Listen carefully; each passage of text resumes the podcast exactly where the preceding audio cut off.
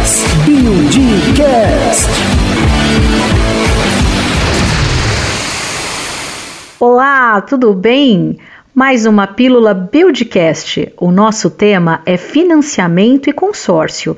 Os especialistas em créditos da Build, Fernanda Rezende, consultora de finanças pessoais, e José Ricardo Paduelo, coordenador de repasse, explicam os detalhes e as particularidades que você deve levar em consideração quando o assunto é consórcio ou financiamento.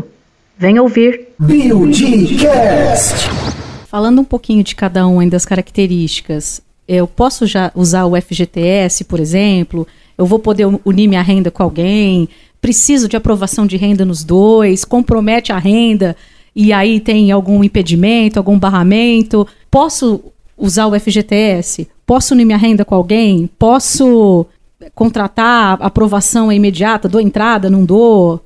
É, em relação ao FGTS, pode sim utilizar o FGTS ele serve como entrada no financiamento e também para fazer amortizações. E quando depois que o financiamento já está contratado, o cliente já está pagando a parcela, ele tem duas opções de utilização do FGTS. Ele pode, a cada dois anos, amortizar o saldo devedor e aí ele escolhe se ele quer manter o prazo ou a parcela. Então o contrato é como se ele fosse refeito. Ele vai lá, por exemplo, tá, tem um saldo devedor de 100 mil e um FGTS de 20. E aí ele fica agora com um contrato de 80 e esse contrato é refeito. Ou mantém a parcela, ou mantém o valor da parcela, né? Ou mantém o prazo. Ou se não, uma vez por ano, ele pode reduzir o valor da parcela. Nesse caso, não mexe no saldo devedor total. Por exemplo, ele tem parcelas de mil reais. Então, no ano, são 12 mil. E ele tem um valor de FGTS. Ele pode utilizar até 80% desse saldo para abater nessas 12 parcelas e aí ele fica com uma parcela menor durante o período de 12 meses. E aí no próximo ano ele pode fazer isso novamente. Então, tem essas duas formas. E unir a renda, pode?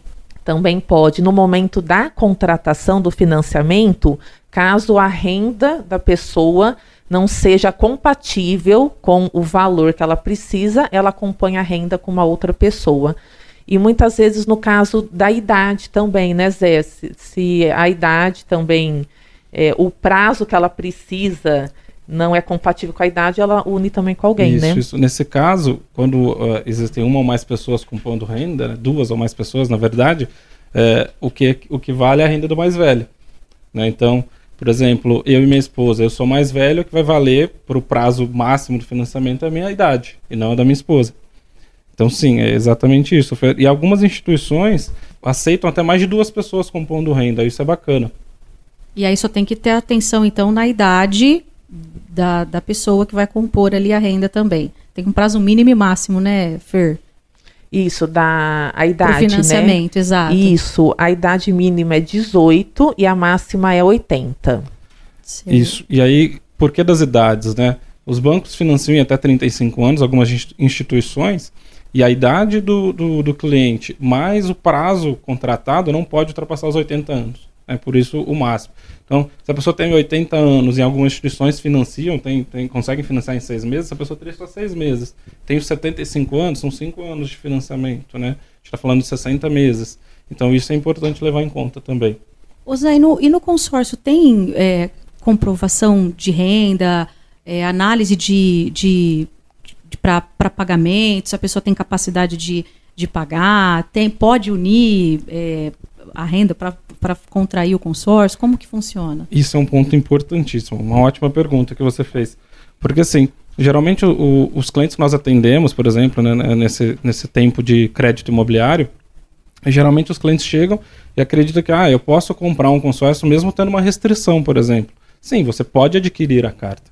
Mas quando você for contemplado ou você der o lance lá e esse crédito realmente for ficar à sua disposição para que você compre imóvel, você vai passar sim por uma análise de crédito. As análises de crédito são muito parecidas com as dos bancos tradicionais. Algumas administradoras de consórcio são mais flexíveis, aceita até um certo nível de restrição, aceita nesse momento talvez você apresentar um fiador, um avalista, mas compor renda não. Compor renda, todo esse tempo que eu trabalho, eu nunca vi nenhuma administradora autorizar a composição de renda. Perfeito. Tá? Então, se eu, eh, eu, um exemplo, né, um exemplo comum até que a gente viu é, recentemente, o pai tinha as cartas de crédito e queria passar para a filha, então ele teve que fazer uma, uma sessão dessa, dessa carta de crédito para a filha. A carta passou a ser da filha, não ter mais o pai compondo esse é, com, como proprietário dessa carta de crédito. Então ela teve que fazer sozinho o processo.